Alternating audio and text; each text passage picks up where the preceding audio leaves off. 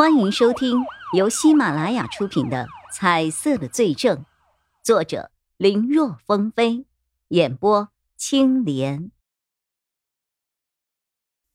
将这些证据一一摆在沙思良的面前，曹永浩又说道：“现在这些证据对你来说都很不利，老实交代了吧？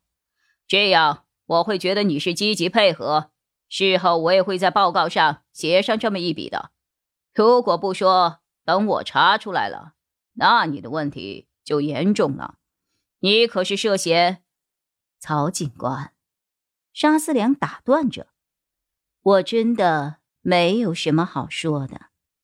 你给我看的这些是想表达什么呀？”“ 哦，我承认，我承认。”我的确是超速行驶了，嗯，不是当时有点心情不好，喝了点酒嘛？哎呦，一时间就上了头，没能控制住自己，就乱开车了。哎，哎，就算你们吊销我的驾驶证，哎呦，我都认了，毕竟是我做错了喽。可这种事情，难道不应该交给交警来管吗？我实在不明白，我为什么要面对一个刑警队的队长啊？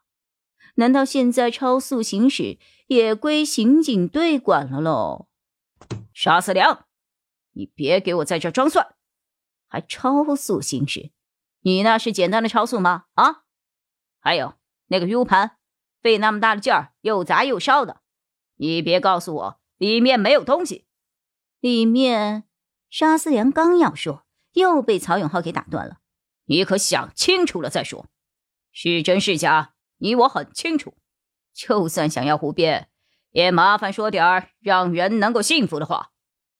被这么一说，沙思良住口了。瞧那个样子，好像刚才他真的想瞎编一通。沙思良沉默，曹永浩继续审问，但面对一个怎么都不开口的人，说的再多也是无用的。最后，曹永浩索性也不再说话，只是直勾勾的看着对方。一开始还好，但随着时间的推移，沙思良的目光开始左右躲闪，就是不跟曹永浩对视。这些举动让曹永浩越发确信。这个人有问题，可是确信归确信，查案是需要证据的。他刚才给沙思良列出了几个问题，其实说到底只是间接的证据，完全没有一条能够将其和霍敏中的案子相关联的。如果不能找到更多确凿的内容，按照相关的规定，他最多只能拘押沙思良二十四小时。瞧这个人死猪不怕开水烫的样子，二十四小时。肯定不够。曹永浩在这边亲自审讯沙思良，与此同时，叶以辉他们也开始调查沙思良的情况了，看能不能够找到一些线索来撬开这个人的嘴。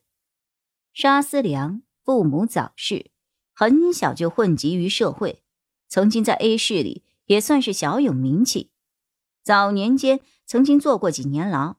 还有一个弟弟叫沙思善，两个人据说从小关系很好，弟弟和他一直是形影不离。可惜在沙思良出狱后没多久，两个人在一起跑运输的时候遭遇了一场车祸，他活了下来，可弟弟却死了。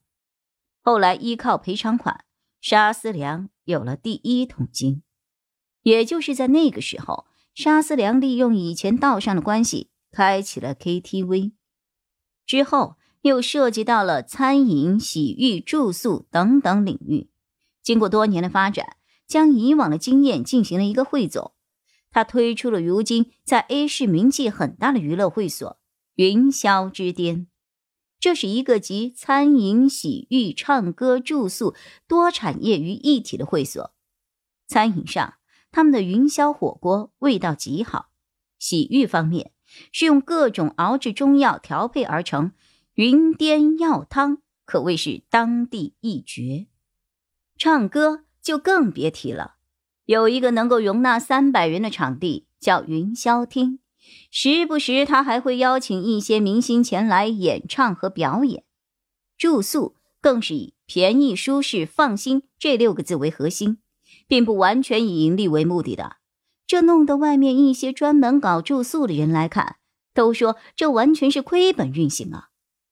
如此多方位的功能，让不少年轻人来到 A 市，或许不一定会去一些名胜古迹，但肯定都会去云霄之巅打卡留念。沙思良如今身价不菲，但一直不显山不漏水，被一些人称为“隐形富豪”。根据调查。沙思良和霍敏中之间完全没有找到任何的关系，不光是霍敏中和钟离衍的父亲钟离建，之前丁报上案里出现的死者，像钱金国、易不惑等等，也没有任何的联系。如果不是今天出现这样的状况，完全他就是一个守法的好公民啊！肯定还有哪疏漏了。叶一辉和钟离衍一合计，又重新梳理了一下信息。就在大家有些焦急的时候，手机忽然齐齐响起，掏出来一看，发现是孙伟策发给大家的。信息的内容很简单，就三个字：找到了。然后紧接着就是一段视频，看内容是有个人正在大街上做直播的视频录像，视频画面中有一个路人。映入了大家的眼帘。哎，这不是那个取走霍敏中保险柜东西的人吗？有人率先反应过来了。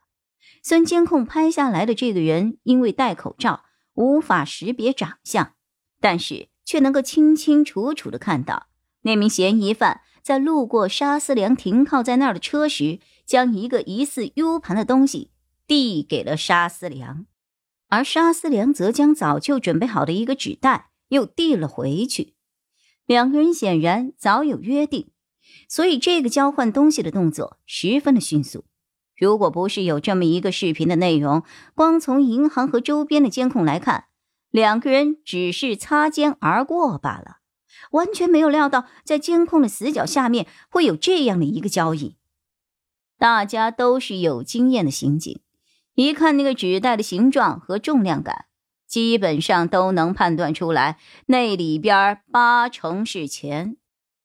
沙思良说谎的证据找到了，而且还是铁证。本集播讲完毕，感谢收听，更多精彩内容，请在喜马拉雅搜索“青莲嘚不嘚”。